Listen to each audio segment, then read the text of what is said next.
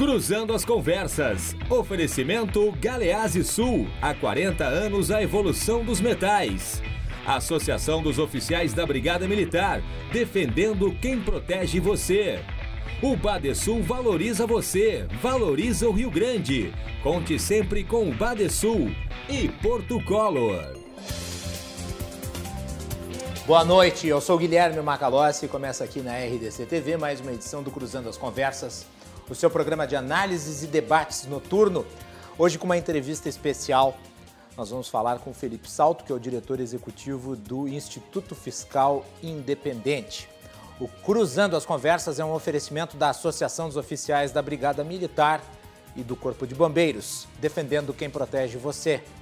De Galeazzi Sul, há 40 anos, a evolução dos metais. Porto Color, soluções gráficas. A Porto Color atende também na sua casa, através do WhatsApp. Tenha os serviços da Porto Color à sua disposição pelas ferramentas digitais. E também Badesul. O Badesul valoriza o Rio Grande, está ao lado dos gaúchos em todos os momentos. Badesul valoriza você. O Badesul valoriza o Rio Grande do Sul. Conte sempre com o Badesul. O Cruzando as Conversas pode ser assistido em todo o Rio Grande do Sul através dos canais 24 e 524 da NET e pelas redes sociais em qualquer lugar.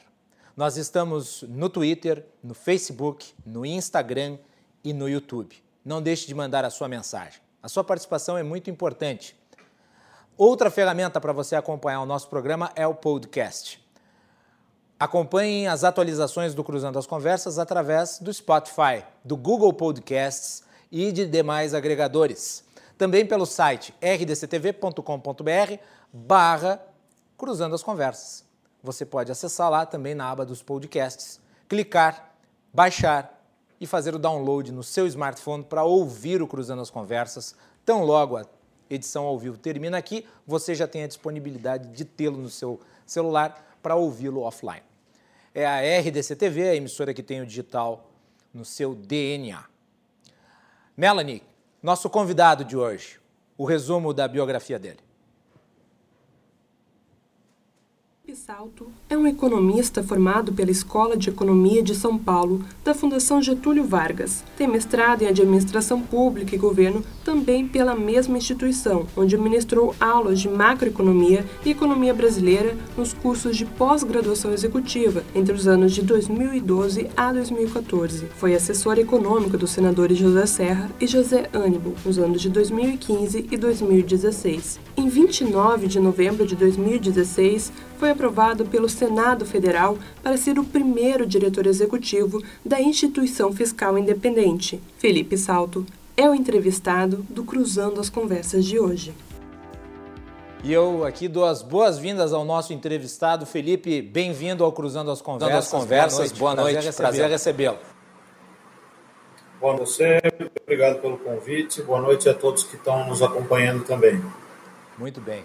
E eu gostaria de mandar o meu abraço e agradecer ao nosso amigo em comum, né, Felipe, o Márcio Coimbra, que fez a interlocução para que essa entrevista fosse viabilizada. O Márcio Coimbra é o diretor executivo de outro organismo importante associado ao Senado, que é o Interleges, o qual eu tive a honra de participar ao longo da outra semana, semana passada, da primeira edição de um conjunto de análises do cenário político brasileiro. Então, meu abraço para o Márcio, que está convidado aqui para o Cruzando as Conversas. Em breve ele vai participar e quando nós tivermos a data, eu informo.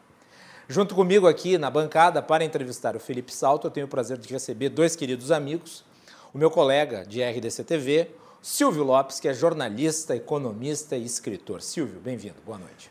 Macalossi, muito obrigado pelo convite para entrevistar o Felipe, o grande Felipe, eu respeito muito o teu trabalho, Felipe, e também está aqui junto com a outra representante da área econômica, e nós vamos falar naturalmente, né, eh, Macalossi, sobre a questão da saúde fiscal do Estado, e a saúde fiscal do Estado diz muito respeito à saúde de cada um de nós. Muito bem. Quem também está aqui comigo é a Júlia Tavares, que é presidente do Instituto de Estudos Empresariais, uma das principais think tanks aqui do Rio Grande do Sul. Júlia, bem-vinda, boa noite. Boa noite. Boa noite a todos. Obrigada, Macalossi, pelo convite. Silvio e Felipe, é uma honra estar com vocês aqui hoje para discutir né, sobre teto de gastos, reforma administrativa, todos os problemas fiscais que a gente tem no nosso país. Aliás, uh, já antecipar que amanhã o, o IFE lança, né, Felipe, o novo relatório do acompanhamento fiscal, né? Dá para antecipar alguma coisa do que vem por aí nesse relatório que sai na segunda-feira? Pois é, o relatório de acompanhamento fiscal ele costuma trazer é, avaliação dos principais dados macroeconômicos e fiscais, então atividade econômica, setorial, é, dados de dívida pública, e nesse estamos fazendo é avaliar também o projeto de lei orçamentária anual no tocante às projeções que o governo apresentou nos últimos dias para o déficit público e também para o teto de gastos, né, que hoje é a principal fiscal em vigência no país. Uh, Felipe, tu colocaste no teu Twitter hoje mais cedo uh, a situação uh, do teto e dos gatilhos que tem sido muito debatido, né? E tu disse basicamente o seguinte: romper o teto na execução ou caminhar para o shutdown seria muito ruim para a confiança. É a primeira vez que eu vejo alguém mencionar a palavra shutdown quando se trata de contas públicas brasileiras. Nós já vimos shutdown, a ameaça de shutdown na economia americana. Aqui no Brasil eu nunca tinha ouvido falar de shutdown. Tu achas que isso tem risco sério de acontecer? Tua análise. Olha, o que acontece é que a gente criou uma regra em novembro de 2016, aliás, no segundo semestre de 2016, que foi uma regra correta, controlar a evolução da despesa pública, que vinha crescendo, se a gente tomar o período de 2004 a 2011, a uma média de 8% ao ano, junto com as receitas que também cresciam nessa média acima da inflação. De 2012 a 2015 houve uma desaceleração das receitas, as despesas também cresceram menos, só que quem pagou a fatura dessa conta do ajuste fiscal ocorrido de lá para cá foram as despesas chamadas discricionárias, que incluem, incluem investimentos, gastos de custeio de máquina e outras Alô? As despesas que, né, que podem ser. Felipe, re, só recapitula ali o finalzinho da tua fala, porque travou um pouco a tua conexão conosco. Não, então eu estava dizendo que essa, esse ajuste fiscal que vem acontecendo nos últimos anos foi feito com base em corte de investimentos e despesas discricionárias em geral. A despesa obrigatória, que é previdência, pessoal, salários, benefícios sociais, essa não foi ainda contida. O teto de gastos preconizava a aprovação ou indicava que isso seria necessário, aprovar reformas estruturais. A reforma da Previdência demorou a acontecer, mas deve surtir efeitos para ajudar a controlar o gasto no médio e longo prazo. O problema é que para o ano que vem, a, o risco de romper o teto é muito elevado. Então, o que fazer? Né?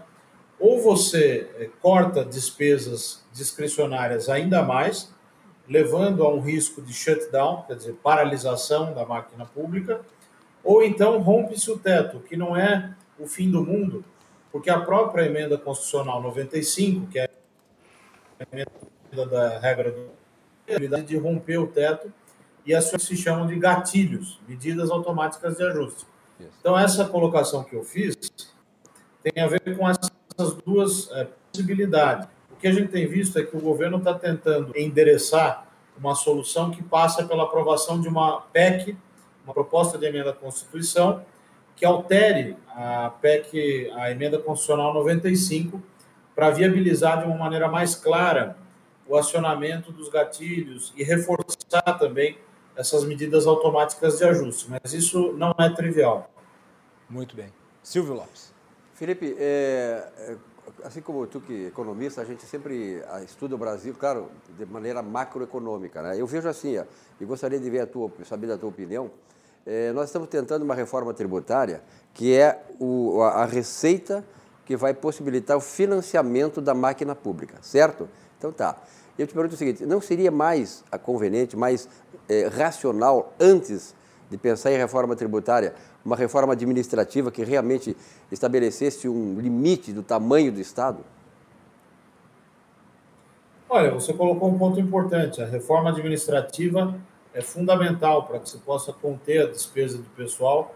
O Brasil gasta muito com o pessoal, isso é muito claro nas comparações internacionais, mas principalmente pelo fato de se pagar um prêmio salarial no serviço público em relação ao serviço privado, que é muito elevado, né, é, quando comparado com outros países.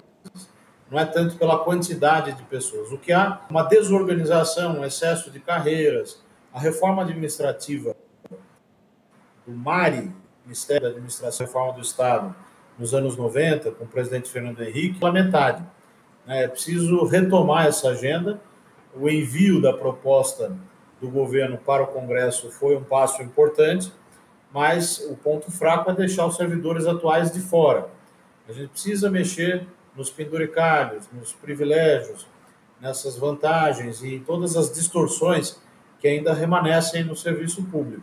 É claro que não existe uma varinha de condão, um passe de mágica que possa resolver o problema das contas públicas da noite para o dia. Não existe isso. Não existe um emplasto milagroso que vai nos salvar.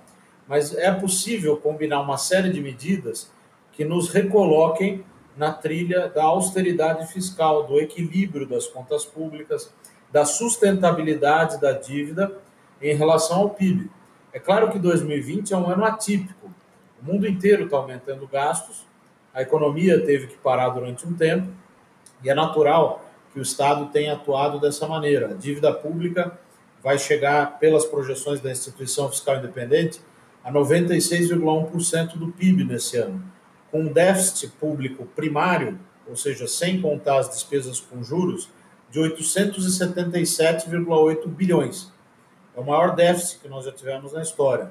Contabilizadas as despesas com juros, nós estamos falando de um déficit nominal, como é chamado, superior a um trilhão de reais. É, é um valor astronômico. E acho que é importante dizer o seguinte, né, Felipe?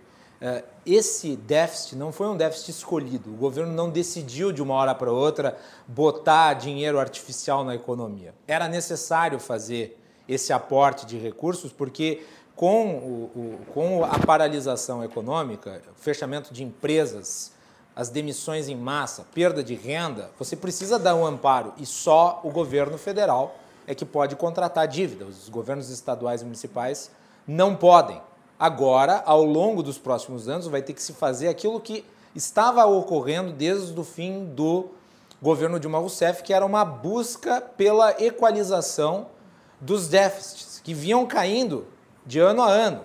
Ano passado, nós tivemos o menor déficit dos últimos anos. Apesar da, da, da, da meta, ficou abaixo da meta de déficit. E esse ano, ah, se eu não me engano, era algo de em torno de 115, 120 bilhões. 120. 120 bilhões. No fim das contas, acabou, é, em virtude da pandemia, tendo que se colocar aí auxílio emergencial, que custa na média de 50 bilhões de reais por mês, mais os uh, recursos, os repasses para os estados e municípios, mais a verba para as empresas, os financiamentos, enfim, é uma situação complexa. Agora, uh, ano que vem depois eu já vou passar para a Júlia. Mas ano que vem nós vamos ter, e daí eu queria a sua avaliação, nós vamos ter um déficit orçado na casa de 233 bilhões. Uh, voltando para a questão dos uh, gatilhos, tu escrevesse um artigo na Ilustríssima da Folha, junto com outros economistas, chamado A Regra é Clara? É uma pergunta que vocês fazem em relação aos gatilhos. Que gatilhos são esses?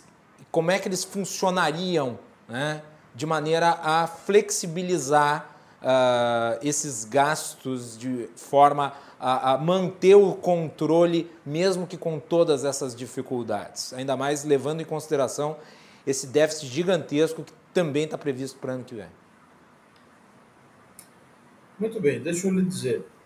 A meta de déficit primário de 2020 era de 124,1 bilhões. Nós vamos ter somando diferimentos de impostos, ajuda para as empresas, transferência do auxílio emergencial de 600 reais, gastos com saúde via crédito extraordinário e transferências para estados e municípios, além do efeito da quebra da economia, da recessão sobre as receitas, uma piora desses 124,1 para algo como 877,8 bilhões, que é o nosso número. Para o ano que vem, é verdade que o déficit melhora, né? ele vai de 12,7% do PIB, uhum. que é o que corresponde em percentual do PIB, esse número de centenas de bilhões que eu acabei de mencionar, para 3,6% do PIB. Mas esse é um número ainda muito alto, que representa cerca de três vezes o déficit observado em 2019. Isso acontece porque a recuperação da economia não é intensa e imediata. É claro que ela pode acontecer de uma maneira irregular e pode até surpreender os analistas. É muito difícil fazer projeção nesse momento. A gente está vendo os dados do comércio e da indústria têm, no curtíssimo prazo, surpreendido um pouco em relação às projeções, é, mas o dado do PIB do segundo TRI mostrou um tombo muito importante que vai demorar um pouco a ser retomado. Então, o que esperar para o ano que vem? Um déficit que, de partida, é 3,6% do PIB. O número que está no PELOA, que é o Projeto de Lei Orçamentária Anual, é de 233,6 bilhões. Isso. A nossa projeção é um pouco pior, de 266,5 bilhões. A diferença básica é que o governo tem um número de discricionárias mais baixo, a IFE tem um número maior para despesa previdenciária, mas o governo também é, tem uma despesa maior para gastos com pessoal. Então, quando a gente soma essas diferenças, a maior ou a menor, em relação ao cenário da IFE e ao cenário do governo, isso é uma coisa que vai estar no nosso relatório de segunda-feira, o que a gente observa é que as discrepâncias têm a ver basicamente com um pouco mais de otimismo presente no PILOA, na proposta do governo, portanto, no cenário fiscal do governo. O que, que mais é, preocupa neste momento é que o Renda Brasil, que é um programa de transferência que vem sendo discutido bastante, discutido bastante na imprensa, ele ainda não está computado nos cenários. A possibilidade da derrubada do veto, da desoneração da folha, que representa cerca de 10 a 15 bilhões a mais de gastos, também não está contabilizado, e isso tudo pode levar a um quadro de ruptura, de ruptura não, mas de rompimento do teto, que pode ser bem conduzido ou mal conduzido. O ideal é que o rompimento, se ocorrer, e o risco, a nosso ver, é alto, seja conduzido de uma maneira a que os gatilhos garantam o controle da confiança, das expectativas. A economia funciona assim, com expectativas com sinalizações, e o governo tem um papel crucial nisso, sobretudo em meio à crise né, que nós estamos vivendo, que não é apenas uma crise fiscal e econômica, mas é, antes de tudo, uma crise sanitária, uma crise sanitária que está longe ainda de ser totalmente debelada. A importância dos gatilhos, como você perguntou, e nós discutimos no artigo para a Folha de São Paulo, na Ilustríssima, domingo passado, né? é que esses gatilhos podem ajudar a construir uma ponte entre um cenário em que você tinha a expectativa de cumprir integralmente o teto e um cenário em que você vai precisar trabalhar com uma, um redesenho, repensar dessas regras fiscais, mas que não pode ser um cavalo de pau. Né? Precisa ser uma coisa coordenada. Essa é uma palavra-chave. Muito bem. Júlia Tavares. Muito obrigada. Felipe, eu volto para o ponto que o Silvio abordou da reforma administrativa. A gente tem né, um aumento do gasto com servidores de 120% nos últimos 10 anos. E, ao mesmo tempo, a gente teve ontem a fala do ministro Paulo Guedes falando que há uma distorção entre os salários de início de carreira e os salários do final da carreira, dando a entender que os salários de final de carreira são baixos. Queria entender como é que tu vê essa fala dele, como é que tu entende que vai que a reforma administrativa corrige tais falhas? E como é que tu acha que é o ambiente político para a votação dessa reforma? Olha, o ministro acertou e errou ao mesmo tempo, porque de fato há uma discrepância entre os salários iniciais e finais que é muito pequena. Por exemplo, o sujeito entra no serviço público em certas carreiras com um salário inicial muito alto. Então, os incentivos para progredir na carreira e para galgar os passos na carreira, como a gente faz, é, como a gente vê no setor privado são totalmente diferentes. Né? Além de tudo, há progressão automática por tempo de serviço, não há mecanismos de avaliação, de gestão por resultado. Então, o que precisa é haver uma redução dos salários iniciais nos novos concursos que eventualmente sejam feitos, e isso ao longo do tempo vai permitir que o salário médio, uma vez que quem vai entrando entra com salário mais baixo e os que vão se aposentando vão, vão deixando de onerar o Estado, claro que vão continuar onerando do ponto de vista da Previdência, mas do ponto de vista do salário médio isso vai diminuindo, é essa dinâmica que se espera. O problema é que para que a gente tenha uma, uma reforma com efeito fiscal mais relevante e rápido, que seria bastante apropriado nesse momento, precisa mexer nos servidores atuais. E essa parece ser uma briga política com a qual não se quer é, com a qual, nos quer, a qual nos quer enfrentar adequadamente. É claro que não é um problema que nasceu hoje. O lobby dos servidores públicos é muito alto. É preciso reconhecer que todo o país desenvolvido tem que ter uma burocracia estatal, uma elite burocrática bem formada e bem paga. Você vai a Washington, você vê os organismos, os institutos, as autarquias que formam o governo recheadas de pessoas bem formadas e que trabalham bastante, que são importantes para o desenvolvimento das políticas públicas e para o funcionamento do Estado como um todo. A mesma coisa em Brasília. Ocorre que, no, no caso do Brasil, a gente tem distorções, sobretudo em alguns poderes como o judiciário, que precisam ser combatidas. Não dá para perpetuar isso, principalmente num contexto de escassez, de restrição orçamentária muito dura. Felipe, colocasse uma coisa que é crucial nisso aí, nessa questão da reforma administrativa, reforma tributária e o desenvolvimento do país. Que é essa questão né, desse, dessa casta de funcionários, que também defendo, acho que funcionário público, aliás, quando, quando começou a ser construída Brasília, eu estava começando na minha carreira de economista, jornalista, e Brasília eh, ofereceu salários elevados exatamente para atrair né, uma, uma intelectualidade, funcionários qualificados, enfim, isso é importante para o Estado.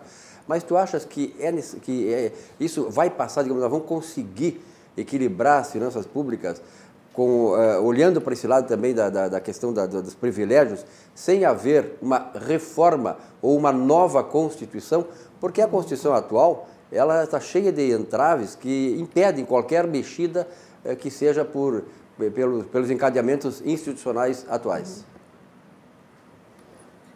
Olha, nós temos conversado muito com a Ana Carla Abrão Costa, que foi secretária da Fazenda de Goiás, é conselheira do, do governo do Estado de São Paulo e também teve uma atuação importante é, junto à prefeitura de São Paulo uhum. e que conhece como ninguém a, as questões da reforma administrativa.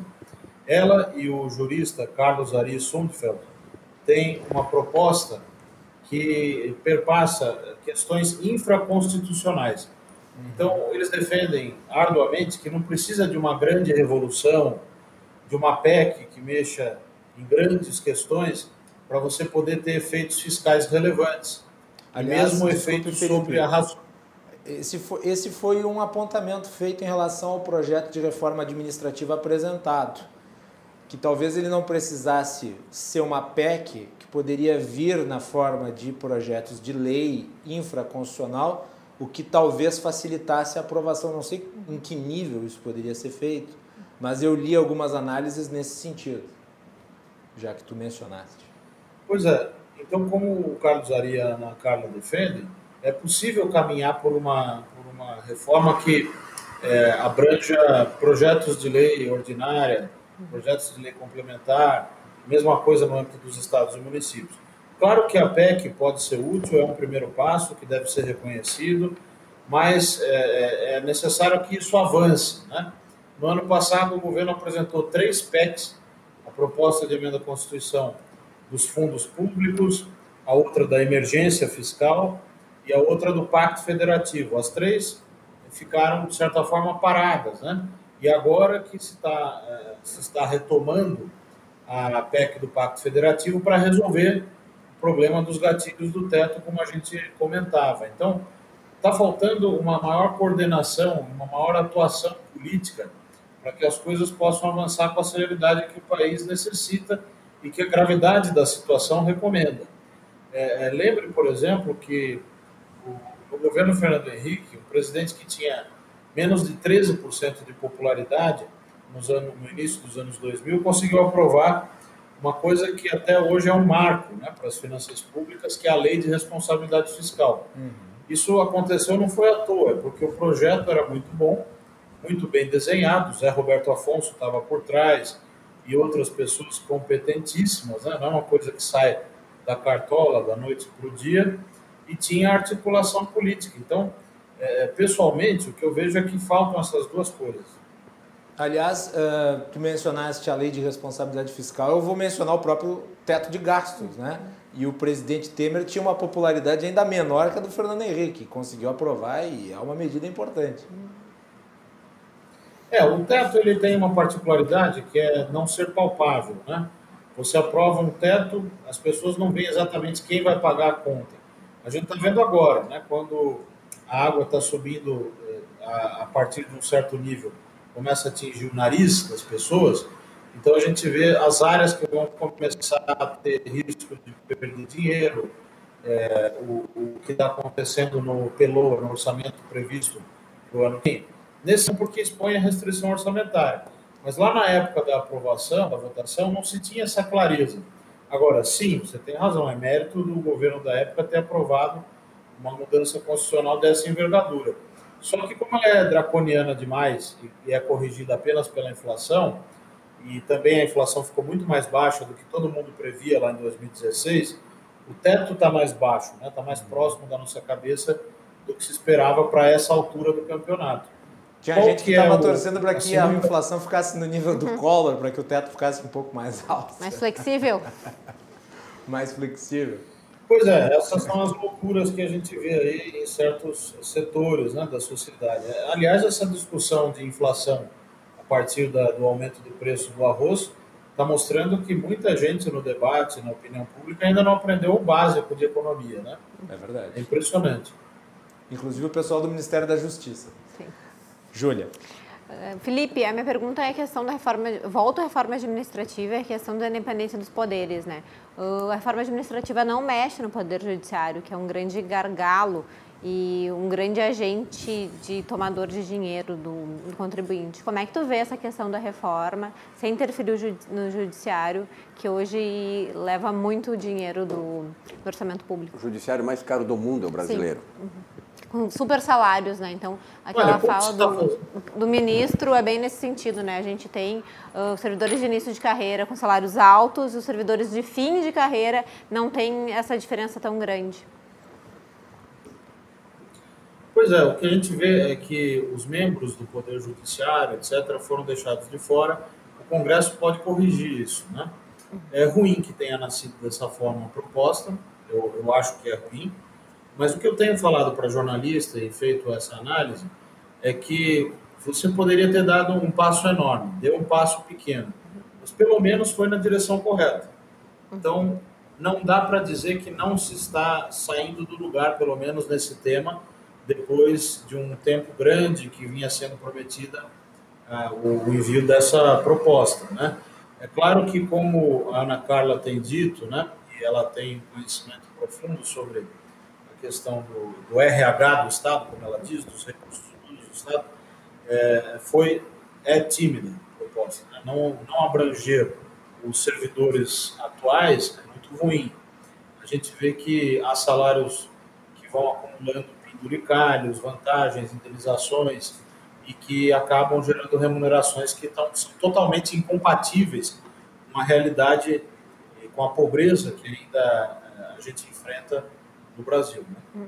Aliás, o, o ministro Paulo Guedes disse que o valor estimado, não sei se o, se o IF chegou a fazer uma projeção, mas o valor de economia estimado com a reforma, nos termos em que foi apresentada, seria de 300 bilhões ao longo de uma década.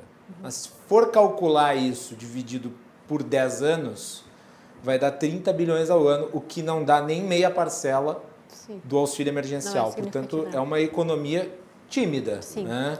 Uh, e daí eu acho que entra essa pergunta que a Júlia fez, que é incluir outros setores do funcionalismo. E eu acho que o Rodrigo Maia, se eu não estou enganado, chegou a mencionar isso ou ontem ou hoje. E até os servidores da ativa, né, Macalossi? Os servidores da ativa. Felipe, não sei, isso que eu falei está correto? Eu acho que ele mencionou, né? De eventualmente incluir aí. Olha, o que o ministro disse, o que o ministro disse é que o efeito vai ser de 300 bilhões em 10 anos. Uhum. Mas não há nenhuma memória de cálculo, não há nenhum detalhamento da conta, então fica impossível escrutinar. O que nós estamos fazendo na IFE é reunindo informações.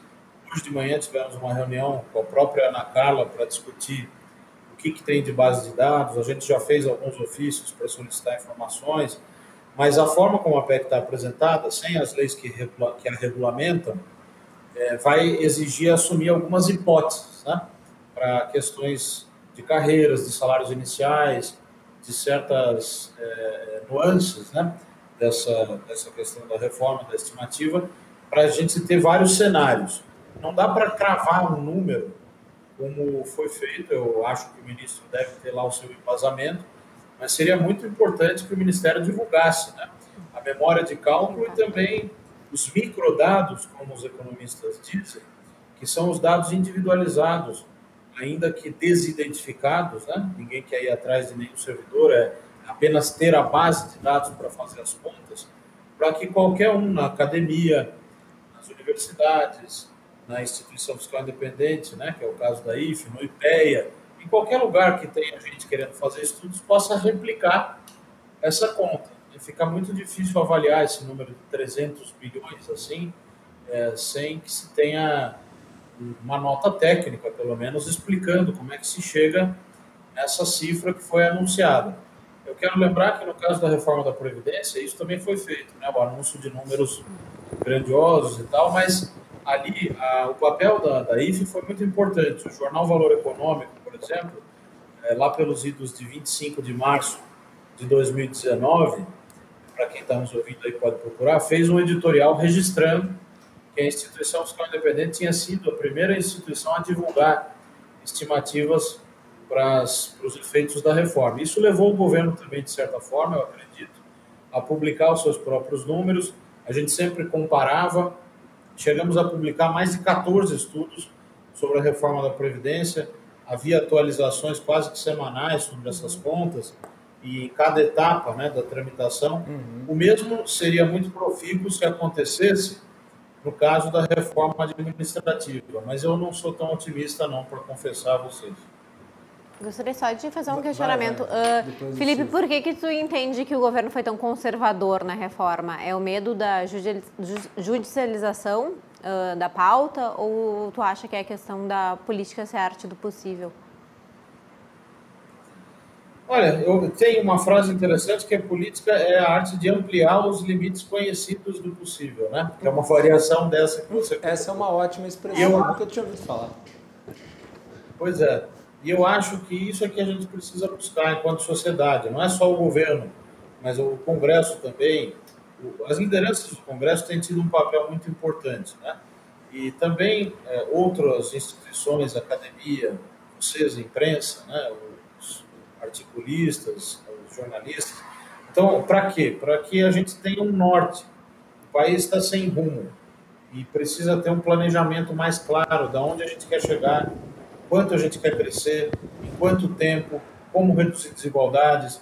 Tudo isso requer é, ter um plano. Né? Na literatura de orçamento vem sendo muito discutido uma coisa que em inglês se convencionou chamar de spending review que são as revisões periódicas do gasto público.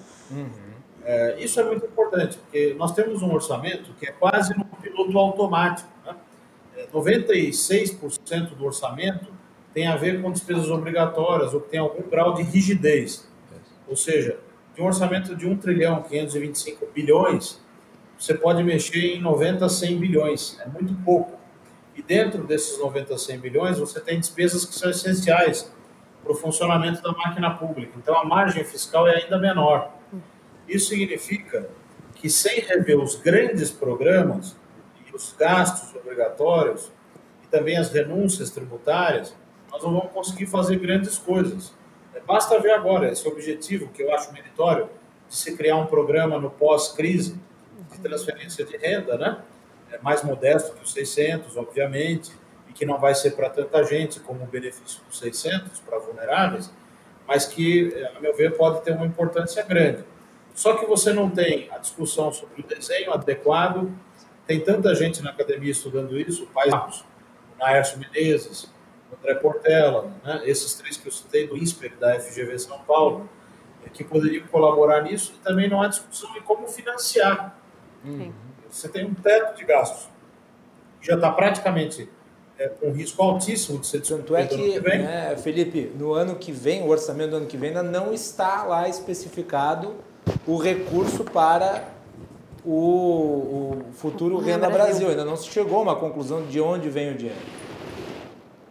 Não, não há, porque houve a polêmica. O ministro Paulo Guedes, corretamente, a meu ver, falou que queria fazer uma consolidação de benefícios existentes, exemplo do abono salarial. O abono salarial, para quem não sabe, é uma espécie de 14 salário pago para quem ganha até dois salários mínimos, né? Então é diferente do BPC, que é pago para quem está numa situação bem pior, é diferente de outros benefícios sociais, como Bolsa Família, por exemplo, que é super focalizado e funciona muito bem. Mas isso foi rechaçado. Então, é, há que se buscar outros caminhos e isso tem que ser explicitado, deveria ter sido explicitado já na proposta orçamentária. Porque esse é o locus, né? o lugar geométrico das pretensões é, políticas, dos anseios da sociedade, de como eles vão ser financiados, é o orçamento. Né? Perfeito. Um país sério, civilizado, isso não é este governo, isso vem acontecendo desde 1988. Tem que ter um processo orçamentário mais transparente, que seja mais é, claro, né? que tenha suas premissas mais bem divulgadas e que seja crível, né? e também seja escrutinável, né? que a gente possa é, comparar os números que estão ali com as nossas próprias projeções. Esse é um, um processo que vai, vai acontecendo aos poucos. A própria criação da IFE, a Instituição Fiscal Independente, vem nesse contexto de tentar buscar maior, maior transparência. Né? Hoje tem 40 países no mundo que têm instituições similares. A OCDE é, congrega essas instituições, inclusive a nossa. Mas, enfim, eu sou realista no diagnóstico e otimista na ação. Né? Acho que a gente pode ter mudanças importantes, mas vai depender de um, de um trabalho muito duro, não só de um setor, não só do executivo, não só do legislativo, mas de toda a sociedade, de toda a nação, na direção de um objetivo maior. Felipe, parafraseando o pai da administração, Peter Druck, ele dizia que administrar é contrariar interesse. Toda reforma que se vai fazer, administrativa, financeira, seja o que for, reforma de casa, a gente briga com a mulher e tal, mas é, essa aí também não é diferente. Todas as reformas que eu trabalhei, eu trabalhei várias reformas é, tributárias aqui no Estado, e na reforma bancária de 86, que deve estar bem lembrado disso, mas toda reforma, ela não é uma reforma, por exemplo, uma reforma é, tributária, ela jamais será colocada para votação se não for para aumentar a renda, senão não tem sentido. Então, esta reforma aí também é uma reforma que vai aumentar a carga tributária no país. Como aqui no Rio Grande do Sul temos uma que vai aumentar barbaramente. Eu te pergunto o seguinte: a pandemia mostrou aí que há uma dessintonia muito grande nessa federação brasileira. O governo federal de um lado e os governadores de outro lado. Quer dizer, alguns governadores entre eles, mas praticamente todos eles contra o governo federal. Até que ponto essa situação de ruptura institucional que existe do ponto de vista teórico vai atrapalhar essa reforma é, a, tanto administrativa quanto a tributária do governo federal? Olha, já que você tocou na tributária, eu acho que a reforma tributária ela teve próximo de ser aprovada em momentos recentes, né, em que a gente tinha uma situação fiscal mais equilibrada, ainda não tinha começado a gerar déficits é, um atrás do outro a cada ano, déficits públicos, e agora ela volta à tona, mas por uma outra razão. Né? Há uma necessidade de se ampliar receitas, os estados e municípios estão desesperados, tanto é que vira e mexe vem com pedidos de renegociação de dívida. Agora, no âmbito da crise, conquistaram né, essa possibilidade de não pagar o serviço da dívida, que é a parcela mais o juro daquela dívida lá de trás, né, para quem está nos ouvindo e não se lembra, mas dívida que a União contraiu, né, assumiu. Os estados contraíram, a União assumiu. E até hoje os estados pagam juros e parcelas dessas dívidas e todo o pacto federativo, as negociações que acontecem entre o governo central e os governos subnacionais, elas acontecem em cima disso. Né? É, o que vai acontecer é que os, os estados e municípios têm menos instrumentos para lidar com a crise. Eles não podem emitir dívida, quem pode emitir é a União. E depois de passar dessa tempestade, o quadro fiscal dos prefeitos, dos governadores, vai estar muito pior do que no pré-crise. Se a gente pegar novembro de 2019 e novembro deste ano, ou final do primeiro trimestre do ano que vem, a gente vai ver uma situação bem pior. Como é que a reforma área poderia ajudar? Ela poderia ajudar no sentido de ampliar as possibilidades de crescimento econômico e, portanto, de receitas a médio e longo prazo. O problema é que, para fazer isso, você precisa acabar com um imposto que é, é o principal nó tributário do país, que é o ICMS. Uhum. Ou seja, você tem que fundir o ICMS com o ISS municipal, com o IPI, que é da União, com o, a, o PIS e a COFINS. Você vai juntar cinco impostos para ter uma coisa só, um imposto sobre o valor adicionado, um sistema de crédito é, financeiro e não só físico, facilitando para as empresas. E isso pode gerar alguma chance de um crescimento econômico maior. Não é garantido. Né? A vantagem da reforma tributária é essa. Assim como a reforma administrativa, não é milagre, né? não se faz nada do dia para a noite mas é uma parte dessas mudanças estruturais, como a gente diz, que poderiam ajudar a elevar a produtividade, a reduzir o risco do país e aumentar as nossas possibilidades de crescimento econômico. Vamos fazer um break. Na volta temos mais perguntas na segunda parte dessa entrevista com o Felipe Salto, que é um dos grandes especialistas em contas públicas do país. Aliás, eu vou pedir para a produção colocar no ar, na tela, a imagem do livro que o Felipe é, publicou, que é Contas Públicas no Brasil. Melanie, consegue colocar para nós aí? Contas Públicas no Brasil. Eu devo dizer, Felipe, que eu já adquiri o livro, mas ainda não chegou, mas assim que chegar eu trago ele aqui para o programa para falar um pouquinho dele também. Depois, no fim da entrevista, tu dá um toque sobre, sobre o que, que tu aborda aí dentro das contas públicas brasileiras. Nós voltamos na sequência aqui também com Silvio Lopes e a Júlia Tavares.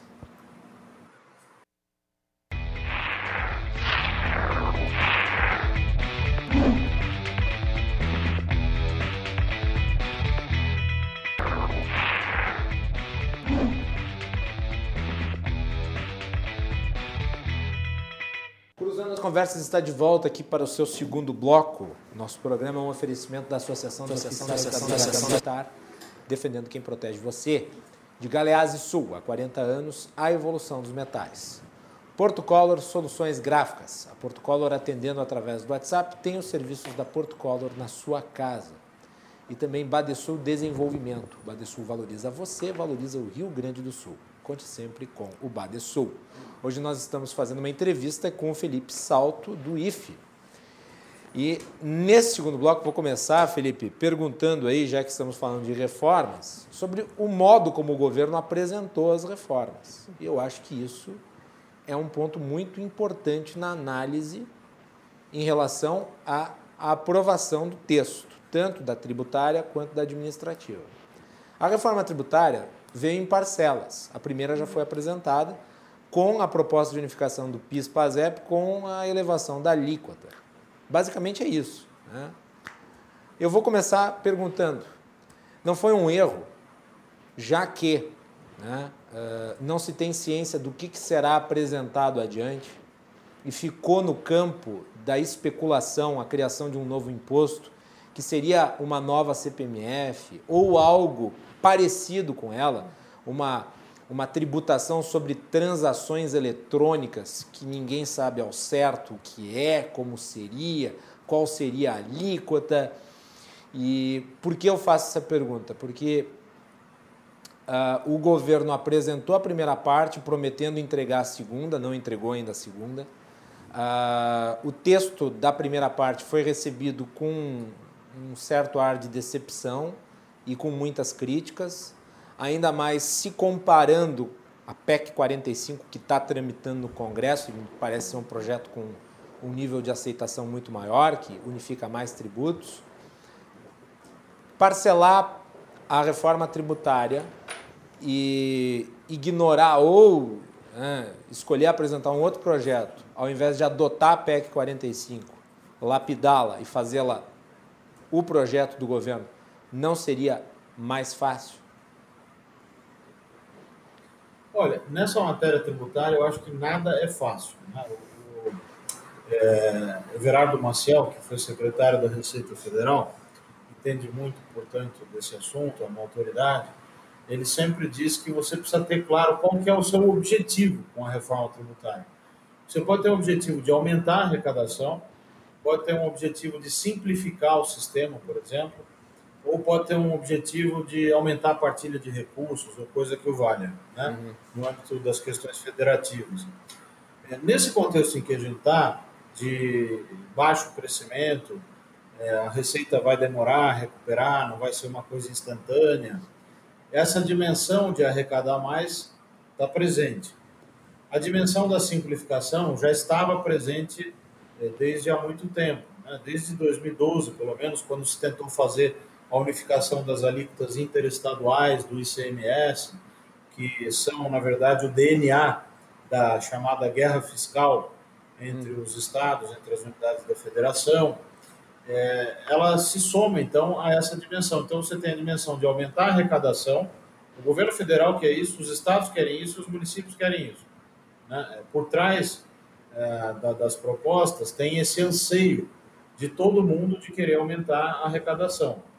É, de outro lado, tem um objetivo maior, que podemos dizer assim que seria o objetivo é, de toda a coletividade, que é você ter um sistema mais simples, é, mais justo, é, que reduza o risco para investimentos, melhore o ambiente de negócios. Né? Então, você tem essas duas coisas que, em algum momento, elas geram conflitos. Né? E elas vão é, na contramão do que se costuma dizer aí no senso comum, que é a necessidade de reduzir a carga tributária esqueçam, isso não vai acontecer, não tem a menor chance de acontecer uma redução de carga tributária com a despesa galopando como vem galopando nos últimos uh, anos, né, nos últimos governos.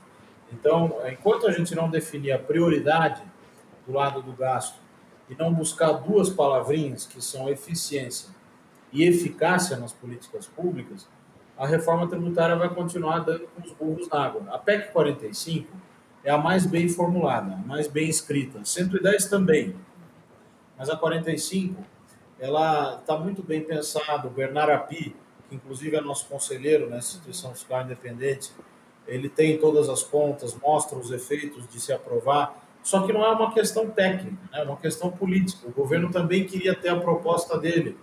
E aí o que ele fez foi dar um passo mais modesto, mas propor a unificação do PIS e da COFINS é uma coisa correta de se fazer, mas não tem grandes efeitos. Dizer, é, você vai gastar muita bala do ponto de vista político para eventualmente aprovar esse projeto de lei, no lugar de batalhar mais por uma coisa mais ambiciosa, e não vai mudar muito uh, os principais problemas, né, que se concentram, como eu disse no, no outro bloco, principalmente no ICMS, que é um imposto estadual que tem 27 legislações diferentes, tem é, normas é, em centenas, milhares de no normas sendo editadas em todos os estados, todos os dias, que gera, como diz o ex-deputado Luiz Carlos Rauli, esse verdadeiro manicômio tributário que a gente tem hoje no Brasil.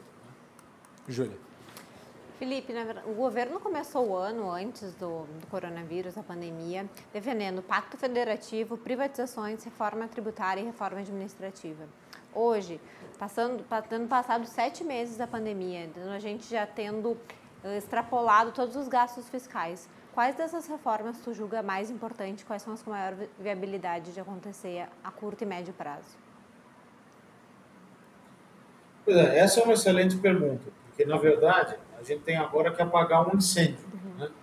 O incêndio da pandemia, do ponto de vista fiscal e orçamentário, ele está sendo apagado ou foi apagado com dotações gigantescas colocadas no orçamento para a saúde, para ajudar as empresas, crédito via BNDES, transferência para estados e municípios, auxílio emergencial, né, que custa bastante caro, mas está sendo liberado.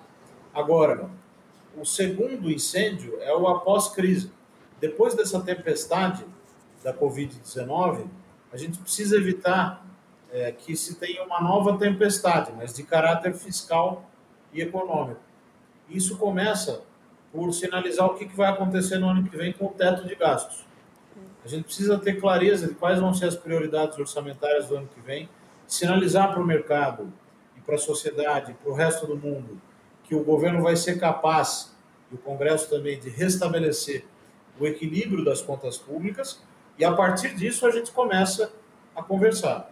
Agora, das, da agenda estrutural, é, o que continua sendo prioritário, a meu ver, é, são as reformas que mexam no gasto obrigatório. Daí, o meu apreço pela reforma administrativa.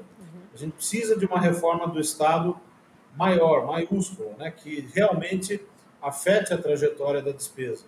A gente precisa também repensar a lógica de alguns programas de desoneração tributária que são feitos há anos, há décadas, e que não são avaliados. Né? A gente gasta 4% do PIB, então eu estou falando de um PIB de 7 trilhões, nós estamos falando de 280 a 300 bilhões de reais por ano, com uma série de desonerações, regimes especiais, incentivos tributários.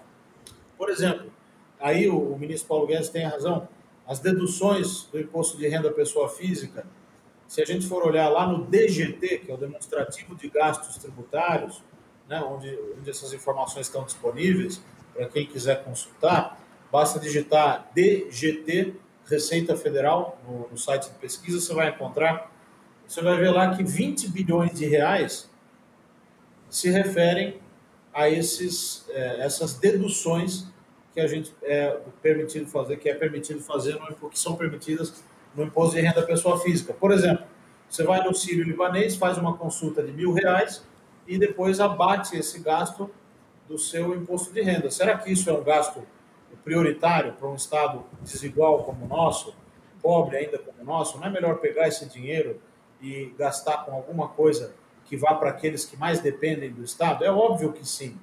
Né? Então a gente precisa começar a avaliar as políticas públicas e ter, eh, ser mais incisivo nessa questão do ajuste fiscal. Não dá para ficar no campo genérico, né? Tem que ter um plano de ação, tem que cortar gastos. Né? Essa é uma prioridade. É, o ajuste fiscal sem a justiça fiscal é irracional, na verdade é essa. Mas eu te perguntaria o seguinte, nós estamos passando, graças a Deus, essa pandemia, ô Felipe, e o pós-pandemia eu acho que é que interessa também. Ou seja, nós vemos ao longo do tempo com uma taxa de investimentos sobre o PIB declinante.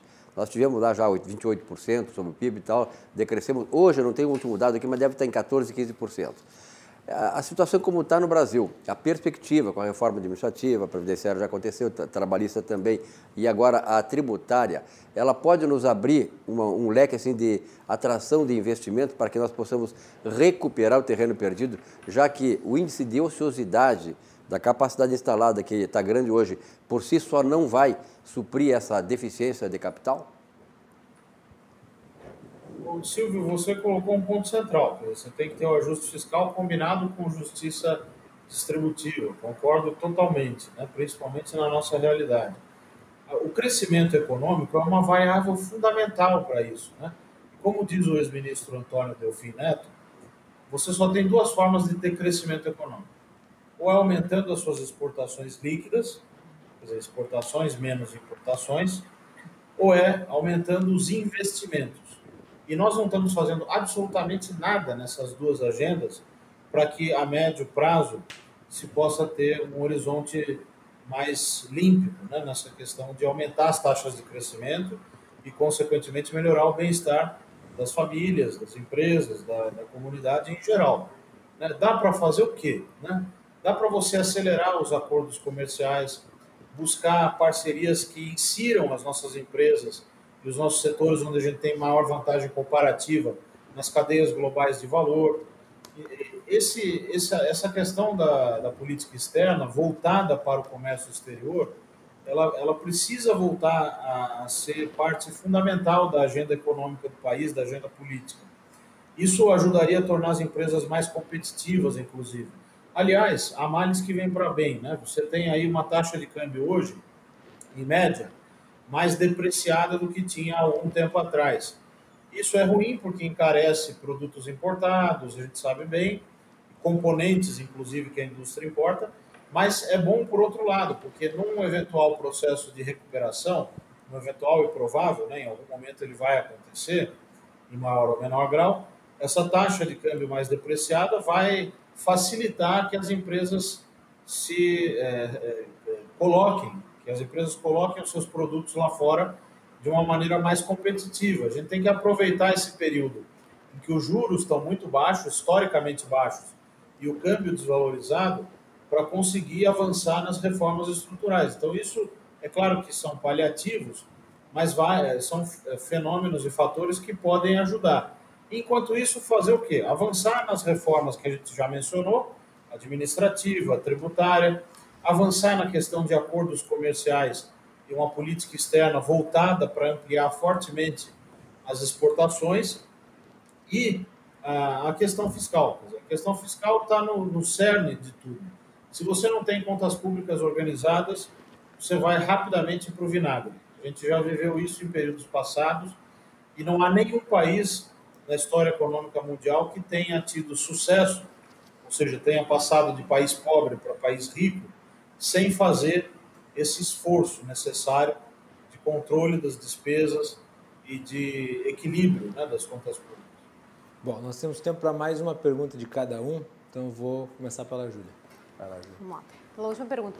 Uh, Felipe, onde é que vai sair o dinheiro do Renda Brasil? A gente sabe que o Bolsonaro quer um, quer um, um, um incentivo, enfim, um benefício para chamar de seu. Então, onde é que o governo vai conseguir construir para conseguir sobrar dinheiro, já que hoje falta dinheiro? Como ele vai sobrar, fazer sobrar dinheiro para criar esse benefício e como tu entende que esse benefício vai ser feito? Vai ser uma espécie de renda mínima universal? Aliás, antes do Felipe responder, acho que é importante colocar a problemática em que está inserido uh, o futuro Renda Brasil. Né? Uhum.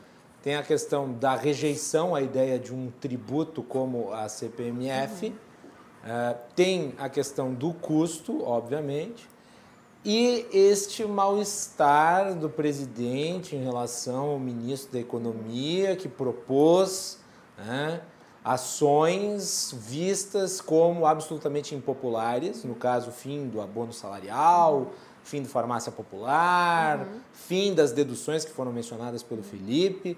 Ou seja, se quer o Renda Brasil, se precisa do Renda Brasil, ao mesmo tempo, as ferramentas para se construir o Renda Brasil me parecem muito limitadas. Uhum. Então, só trazendo a problemática para mostrar o tamanho do pepino aí do governo. Mais uma né? contextualização, né? O ministro Paulo Guedes prometeu não aumentar imposto, não aumentar a carga tributária. Então, ainda tem esse ponto. Vai lá, Felipe. É, é, é essa é a pergunta, é, talvez principal, né, nesse momento, porque é uma despesa grande que está sendo prometida. Os jornais estão discutindo isso todo dia governo discute isso, o Congresso discute isso, mas ninguém diz como é que vai pagar a conta. Uhum. Né? Então, tem uma frase famosa em economia que todo mundo conhece, que não existe almoço grátis. Sempre alguém paga a conta. Uhum. E como é que você pode pagar a conta? Eu aprendi em economia, na graduação, e o nosso livro, de certa forma, trata disso, né? O livro Contas Públicas no Brasil, que o, o Guilherme mencionou, é, só existem três formas de financiar as ações do Estado.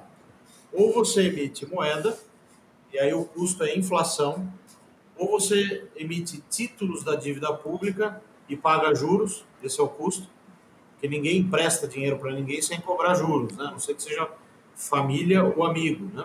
E, e olhe lá. Às vezes acontece terceira... o contrário, a família e os amigos cobram juros até maior, né?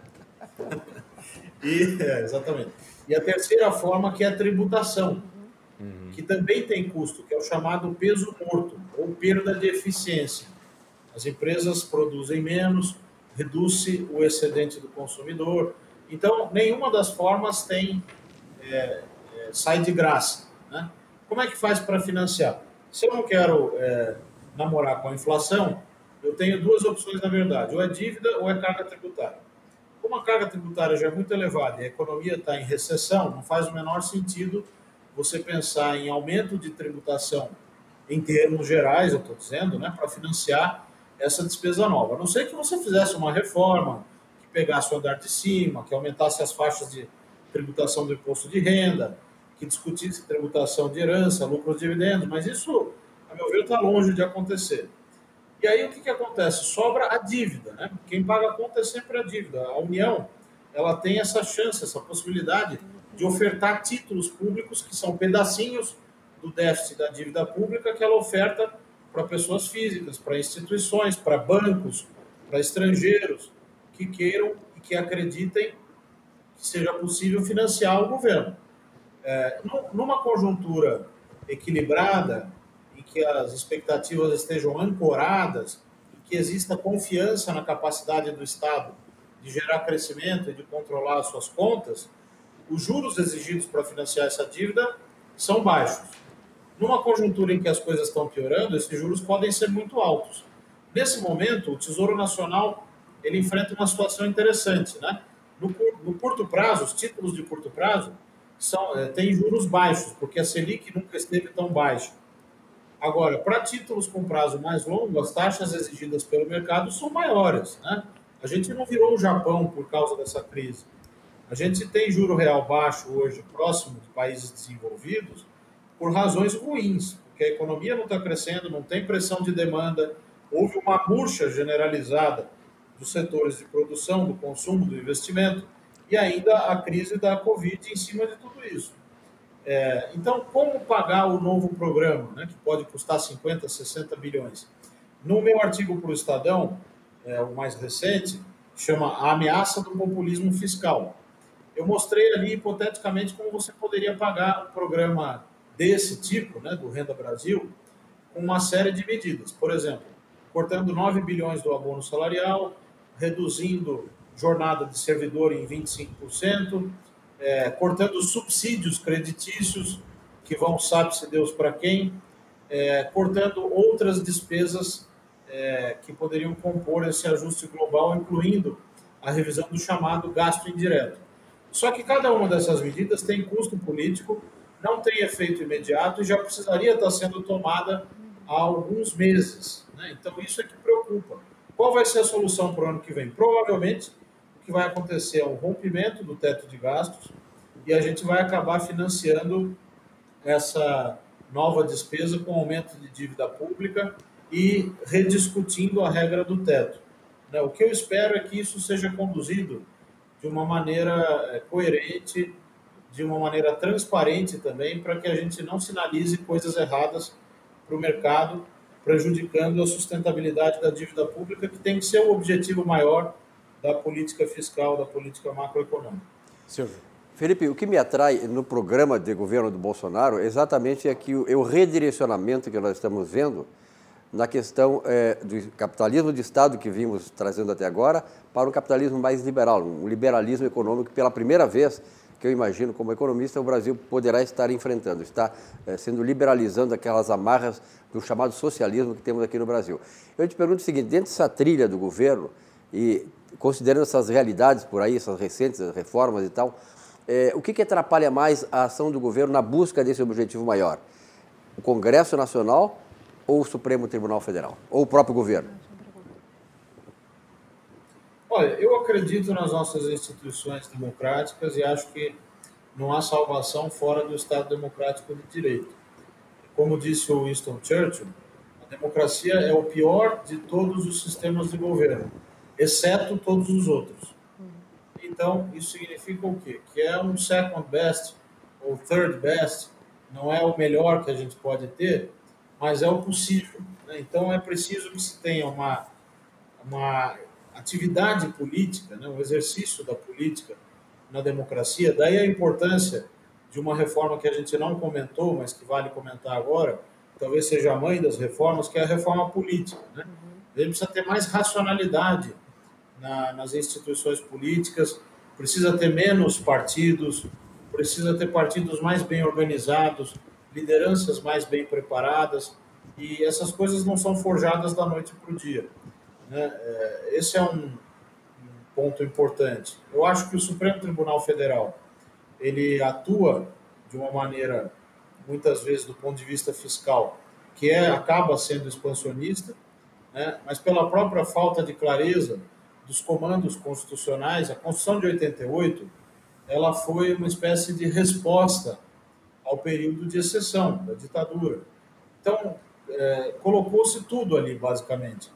É, para que se tenha ideia, o SUS é um sistema de saúde que não é para quem não pode pagar, ele é integral e universal.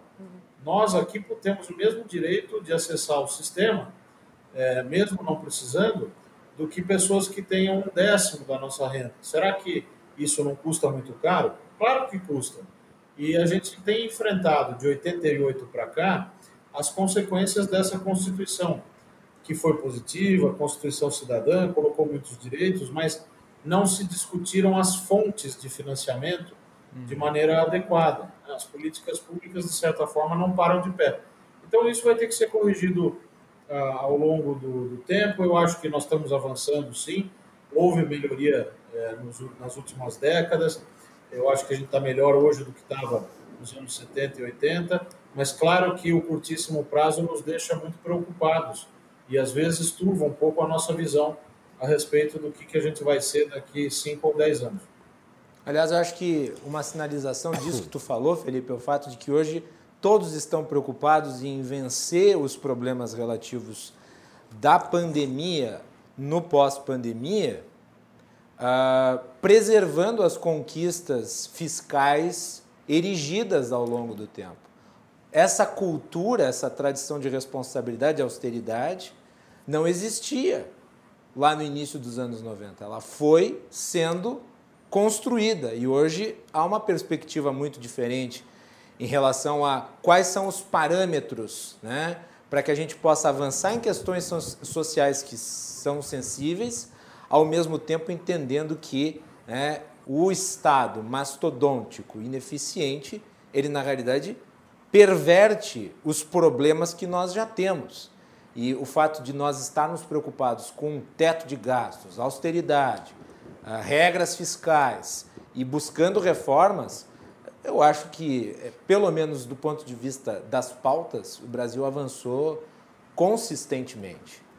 Eu gostaria, Felipe, nós já estamos aqui uh, estourando o tempo, eu gostaria de te deixar com a última palavra e eu vou pedir para a Melanie colocar, a nossa produtora e repórter Melanie Rupental, colocar na tela novamente o livro que o Felipe uh, publicou, que é o livro Contas Públicas no Brasil, para que o nosso público veja, e eu recomendo, apesar de eu não ter lido, e eu não preciso, porque afinal de contas né, tá aí a aula que o uh, Felipe deu na edição de hoje do nosso programa, Contas Públicas no Brasil.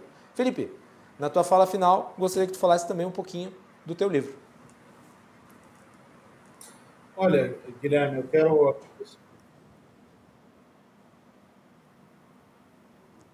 Tá ouvindo direitinho? Alô? Felipe caiu? Oi?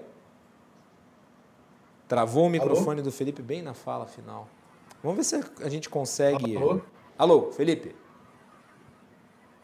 Oi, ficou um barulho estranho, eu tive que tirar o microfone.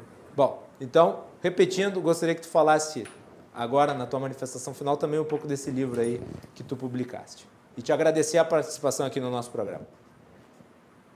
Quero apenas cumprimentar você, Guilherme, a Júlia e ao Silvio. Né, excelentes perguntas, né, muito bem preparado o programa. Parabéns a vocês pela organização.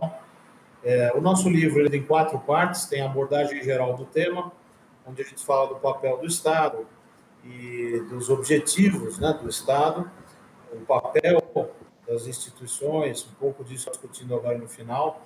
Na segunda, terceira e quarta partes, a gente discute o lado das ações do Estado, ou seja, das políticas públicas, saúde, educação, é, gastos sociais, previdência, é, o financiamento do Estado, então aquela coisa de tributo, são as duas principais formas, e na última parte, os tópicos especiais, que a gente discute um pouco planejamento orçamentário, o papel das instituições fiscais independentes, é, e também a avaliação de políticas públicas.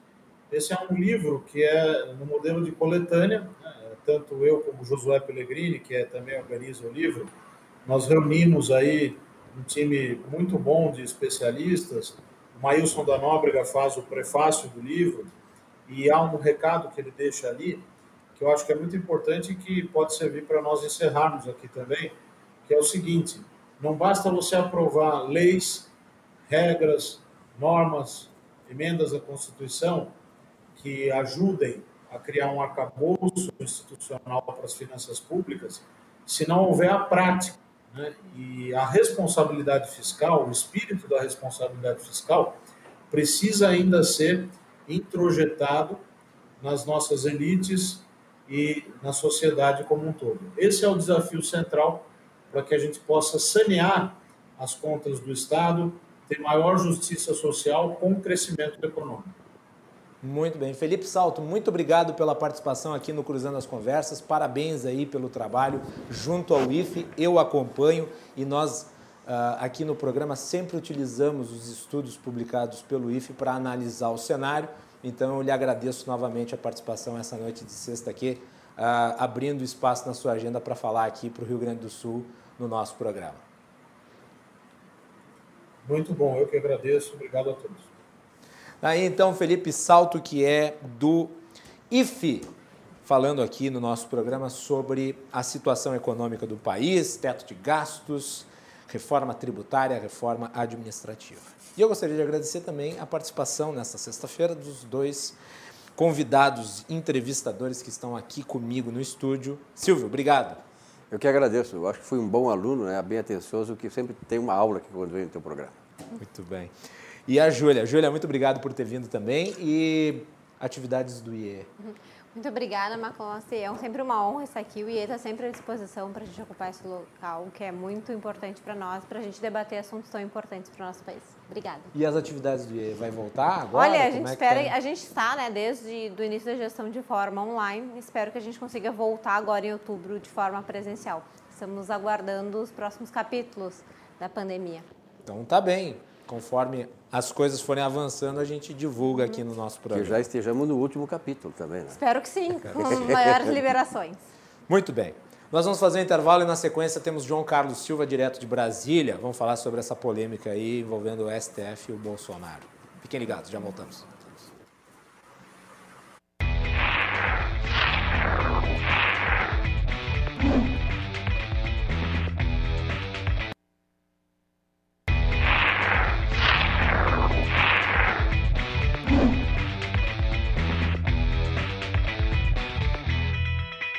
Cruzando as Conversas está de volta aqui para esse último bloco. Nosso programa teve hoje a participação do Felipe Salto, do IFE, e falamos sobre as reformas que estão em debate no Congresso Nacional e, obviamente, sobre a questão do ajuste fiscal e do teto de gastos. O nosso programa é um oferecimento da Associação dos Oficiais da Brigada Militar, defendendo quem protege você, Galeazzi Sul, há 40 anos, a evolução dos metais, Portucolor Soluções Gráficas, a Portucolor atendendo através do WhatsApp, e Badesul, quem valoriza o Rio Grande, está ao lado dos gaúchos em todos os momentos, principalmente nos mais difíceis. E o Badesul está sempre ajudando no desenvolvimento do nosso estado, com investimento, inovação e muito trabalho.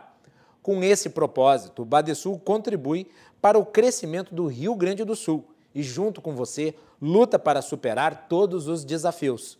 É pensando nisso e no desenvolvimento que o Badesul oferece oportunidades de financiamento para produtores rurais, municípios e empresas dos, dos mais diversos tamanhos e setores. A gente valoriza você, valoriza o nosso Estado. Badesul, governo do Rio Grande do Sul, novas façanhas.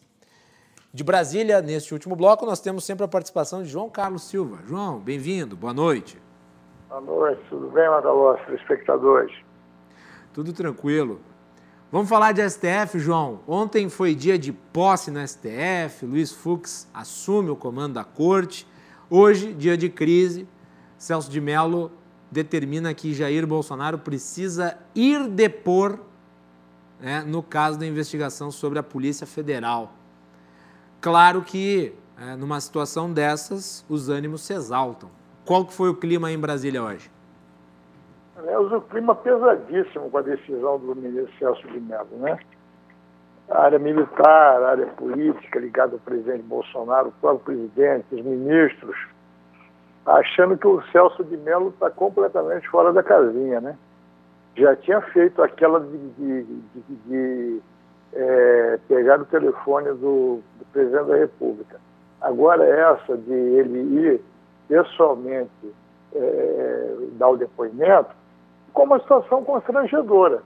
E, e posso citar mais uma que tu falasse aqui, que não tem a ver com o presidente diretamente, mas é envolvendo o caso, que era o depoimento dos ministros militares, que ele citou que os ministros iam debaixo de vara e não pegou nada bem, também, né? Exatamente. Na, na verdade, o ministro Celso de Mello está querendo coroar a biografia dele, logo na saída, uma toga meio rasgada, né? Porque se você pegar o livro O Código da Vida de Saulo Ramos, o Saulo Ramos explica ali eh, especificamente o que, ele achava do Ministério de Mello, né? Não eram então, palavras muito, muito nobilitantes, né? É, na, o, na verdade é o seguinte, o, o, que tem que ser dito, tem que ser dito. O ministro Celso de Mello, ele é uma pessoa de inteligência, um, uma pessoa preparadíssima, só que ele, ele é um aficionado pelo ministro, ex-ministro Sérgio Moro, isso todo mundo sabe. Agora, esse processo que está envolvendo o ministro, o ex-ministro Celso Moro e o presidente da República, o ministro Sérgio de Mello é, deu passo maior que a perna. Daqui a pouco ele poderia o, muito bem dizer ao presidente da República que ele assumiria a presidência no lugar de Jair Bolsonaro. Olha, a presidência hoje é minha. Dá licença, sai da cadeira que eu estou sentado nela. Está faltando isso, está faltando pouco. Agora, o presidente Bolsonaro já foi instruído a não comparecer. O não comparecimento, todo mundo está se perguntando: o presidente será preso?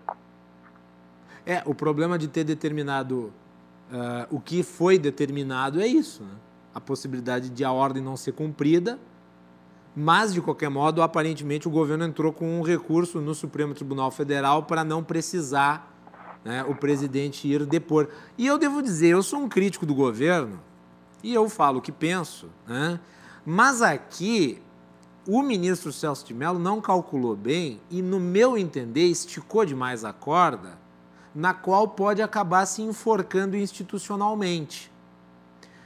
Vamos lá, vamos lá. Acho que é importante lembrar o histórico do Supremo em relação à matéria. O ex-presidente Michel Temer também foi investigado. Sim. E o ministro Faquim, que era o relator, possibilitou ao presidente Michel Temer que respondesse por escrito. Portanto, o precedente histórico é esse. Por quê? Exatamente. Agora se estabelecer para o atual presidente uma outra forma que não a escrita. Porque é o seguinte, ninguém está aqui dizendo que o presidente não deve esclarecer os fatos. Deve. Como? Esse é o ponto. Parece uma provocação gratuita por parte do ministro Celso de Mello. Aí você tem o, o, o fato institucional. O, o, o cargo de presidente da República, o maior cargo do país, a maior autoridade do país é o presidente da República. Ele é cercado de várias determinantes, o que pode e o que não pode. O presidente da República ele é vedado né, né, né, nessas circunstâncias todas dessas situações que o ministro Celso de Mello quer impor a ele e aos, aos generais, aos militares que compõem o governo. Isso é, é, é são decisões completamente é, é, assodadas de fora do parâmetro normal institucional que pregou ontem o ministro Fux ao assumir a presidência do, do Supremo. Agora, veja você, tudo bem, nós, nós criticamos o governo nos seus erros, nas, suas, na, na, na, nas coisas negativas que o governo prepara. Agora, coloca uma pesquisa na rua e amanhã você vai ver o, o índice de popularidade do, do, do presidente Bolsonaro já subiu uns 3, 4% por conta dessa decisão de Celso de Mello. É muito fácil. É uma questão política. Isso aí é, é a lógica. Não, e tem um detalhe. Não que a decisão judicial tenha que prestar atenção no alarido das ruas. Eu acho que não. Aliás, o papel do Supremo Tribunal Federal é ser uh, um, um, ator uh, um ator contra-majoritário, muitas vezes. Né? Agora, há que se ter o devido respeito, a devida vênia pela figura institucional do presidente da República, independente de quem seja.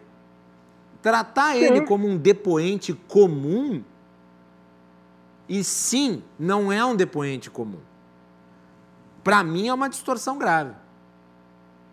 E aqui fala um crítico do é, é. governo, aqui fala alguém, aqui fala alguém que não tem nenhum tipo de nenhum tipo de, de, de autocensura em relação ao, ao que acha que é errado. Agora, na minha avaliação, Celso de Mello errou e errou feio aqui, e eu acho que será corrigido pelos seus, pelos seus pares. Eu acho que o Supremo Tribunal Federal não vai comprar uh, essa medida aí do Celso de Mello.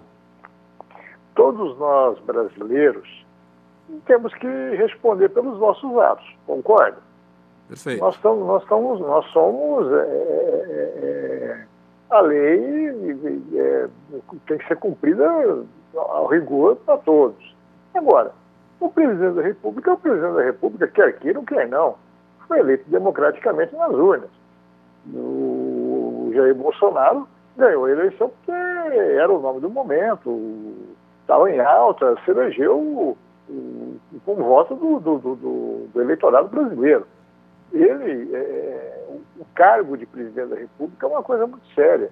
Ele é cercado de uma série de, de, de, de, de situações e circunstâncias que o prevalecem no, no, direito de ir e vir em situação completamente diferente da nossa, com seguranças, com, com todo aquele, aquele entorrege que é, é, é dada a um presidente da República.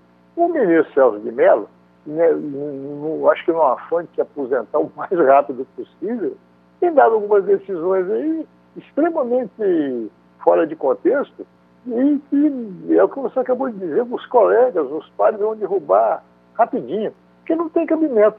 Você pedir para um presidente da República sair e dar um depoimento na Polícia Federal. Então é mais fácil o presidente pegar a chave do, do palácio e entregar para o Sérgio de Mello. Seria, seria a coisa mais simples do mundo. O Novamente, ninguém aqui está dizendo que o presidente não tenha que dar esclarecimentos. Ninguém aqui está dizendo que o presidente não, não deva dar esclarecimentos. Deve dar esclarecimentos. Agora, claro. a forma como dar esclarecimentos é o que importa nesse caso. Né? E eu não sei, eu não sei se é uma avaliação que tu faz, não sei se é uma avaliação que tu faz, uh, João, mas vamos lá, o Celso de Mello ele é um, é um, é um ministro que tem um posicionamento pró-Lava Jato. Acho que aqui ele assumiu um grau de dúvida em relação ao presidente, balizado no que o Sérgio Moro denunciou. E é. uma decisão recente do Celso de Mello foi em benefício do Deltan Dallagnol. Né? Então, ele é considerado um ministro lavajatista. Tu achas que isso influencia essa decisão dele? Não, eu, eu acabei de dizer, ele é pró-Moro. Isso. O ministro Sérgio de Mello tem, tem a, sua, a sua admiração pelo ex-ministro Sérgio Moro e agiu nessa situação, talvez para causar um impacto na sua decisão, dizendo que quem, que, quem determina é, as circunstâncias jurídicas do país é o Supremo, mas não dessa maneira. O, o, o, quando teve a questão dos militares, que os generais coercitivamente tinham que é, é, dar os seus depoimentos, esqueceu ele do Código Militar, que existe o Supremo Tribunal Militar, o STM. Está aí. Tá, tá, funciona há, séculos. O ministro de Mello ignorou. O, o, mandou também recolher o telefone do presidente da República. É, parece coisa de criança. E agora manda o presidente da República é, comparecer à Polícia Federal, a sede da Polícia Federal, para prestar um depoimento. Era muito mais fácil ele dar uma decisão e o presidente da República fizesse por escrito. Claro, o, o, o presidente está citado, é um brasileiro como todos, igual a todos, a lei é para todos. E ele faria por escrito o seu, o seu depoimento, era muito simples. Agora, causar um tumulto generalizado nessa altura do campeonato, uma situação que o país vive, pandemia, crise de inflação querendo aparecer aí, a, a janela aberta. Isso é necessidade, até porque foi contrário ao discurso que o Fux disse ontem na sua posse, e que o próprio o, o, o Toffoli disse durante todo o seu tempo de presidência. Aí depois o, o, Gilmar Mendes dá suas opiniões, é, é, é, é aquelas opiniões que pegam fogo mesmo, que são, são opiniões é, decisivas, Lewandowski, o, o, o próprio Marco Aurélio Melo, aí o pessoal, o Chia e o Celso de Melo Chia, pô, justiça no Brasil é o seguinte, ou você coloca os pés no chão pra, pra, para cuidar de cada um do seu, do seu quadrado, ou essa questão não vai acabar bem. É o que você falou, a corda vai esticando, esticando, esticando. O Supremo vai acabar querendo comprar uma, uma briga desnecessária com o Legislativo e com o Executivo. Isso aí não é bom para o país, não. Eu tenho dito já Ainda mais depois da posse do novo presidente do STF, né, João? Quer dizer... Sim, e outra, a questão aí do, do, do, da Lava Jato vai ser um problema. Porque se essas coisas vierem, vierem estourar no, no colo do Dallagnol, estoura no colo do Moro, e tem decisões aí para trás que atingiram vários e vários é, é, membros do, da, da, política brasileira, e com certeza os advogados vão pedir revisão de pena, revisão de, de, de processo, vai ser uma confusão. Pode escrever isso aí. Muito bem, João. Obrigado pela participação aqui na sexta-feira. Um bom final de semana para o amigo e até segunda. Um abraço a todos, bom final de semana e cuidem-se. É isso aí, João Carlos Silva e as suas análises em relação aos acontecimentos de Brasília, sempre aqui no bloco final do Cruzando as Conversas. Nós voltamos segunda-feira para falar sobre a questão da inflação do aumento de preços, da questão das exportações e importações, também uma pauta econômica importante. Fiquem ligados, segunda-feira, no Cruzando. Boa noite, bom final de semana.